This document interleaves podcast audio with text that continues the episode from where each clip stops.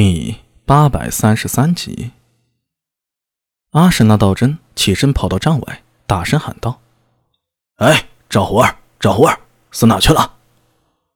安文生压低声音，冲着苏大为道：“呃，新交的朋友。对，这次在军中认识的。之前狼尾不是杀了我们两个斥候吗？我跟阿什纳道真带了一伙人去追，总算把这对狼尾给灭了个干净。”这说的轻松，不过安文生熟知军中之事啊，知道其中的凶险。这里可是突厥人的主场，能将一伙狼尾全部留下不容易。此人倒是直率，不过阿什纳多尔将军之子怎么会从斥候对阵干起啊？听他自己说啊，是脾气太暴了，把上官给打了，被阿什纳多尔将军一脚踢到了军中来，从最小的斥候干起。他现在升到对阵了，已经算不错了。安文生点了点头，心下了然。他这本书是什么书啊？安文生一眼瞧见刚才阿什纳道真丢下的那本破书，不是夸张啊，是真的破，用那种旧的发黄、书页都被翻烂的样子。苏大为也有些好奇，从桌旁捡起来翻了翻，好半天才找到残破的封皮，就只剩半张纸片了。国志寿臣是《三国志》吧？陈寿写的。安文生说道。苏大为恍然大悟：“呃，是了，一定是啊。”阿史那道真这小子似乎对《三国志》有研究过。上次追阿史那沙毕的时候，在金山故道里，他还提起过不忘坡呢。断的是一张好乌鸦嘴。你妈的，冰天雪地里，谁能把这环境？和火烧不忘坡联系起来，脚下踩的都是雪呀，雪，就算是丢两捆柴，只怕是也烧不起来呀。谁他妈知道突厥人居然准备了黑火油？若非苏大为反应快，阿什那道真上次就变成烤乳猪了。《三国志》是不错，里面除了蜀国吴史记录简陋以外，魏国和吴国史都值得研究一番，其中都有谋略和军事。可供学习。是啊，对了，蜀国为什么没修士？老安，你知道吗？你当我是万能的？我怎么会知道蜀国这些人怎么想的？呃，好吧。苏大伟耸了耸肩，在他眼里啊，基本把安文生等同于小叮当了。只要想到的问题啊，安文生就没有解答不出来的，看成大唐版的百科全书。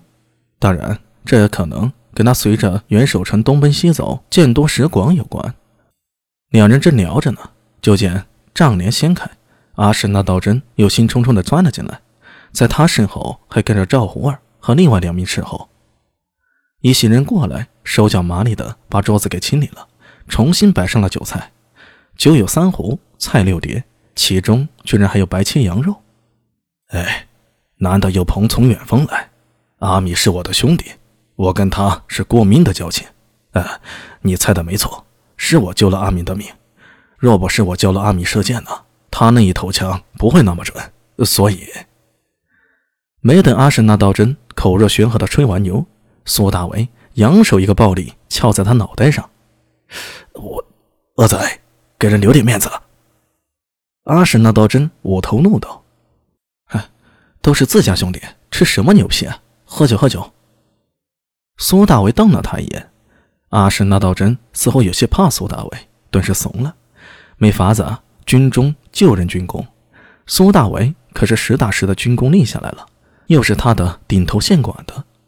阿什那道真连自己的阿耶阿什那杜尔都没这么怕过，却唯独在苏大为面前气弱了几分。他无奈的揉了揉脑袋，心说：“阿弥这下手是真黑呀，头上都肿了。”眼角一瞥，看到赵胡儿和另外两名斥候正躲在角落里偷笑，顿时恼羞成怒：“呃，都出去，都出去！你们没事做吗？还蹲在这里做什么？滚出去！”呃，是。赵胡儿不敢争辩，忙向苏大为他们行了个礼，带着人推出去了。帐里只剩下苏大为、安文生和阿史那道真三人。阿史那道真为人率直，虽然有些话痨。不过为人着实不坏，听说是苏大伟的朋友，那自然是要给足面子了。而安文生知道阿史那道真的跟巧，又是苏大伟在军中结识的兄弟，也是有心结交的。双方举起酒杯，先干了一杯，气氛甚是融洽。哎，对了，道真，你方才说什么事找我？提起这事儿，阿史那道真变得严肃起来。他左右看了看，从桌旁把那本翻得稀烂的《三国志》捡了起来，向苏大为说道：“啊，是这样的，阿米，我看此书有个不解之处，我想向你请教。呃，为什么是我？呃，因为你叫嘿嘿，呃，因为你懂兵法。”阿婶那道真的眼中有光，脸上写满了真诚。我信你个鬼！你个突厥汉子坏得很。我怎么那么不信呢？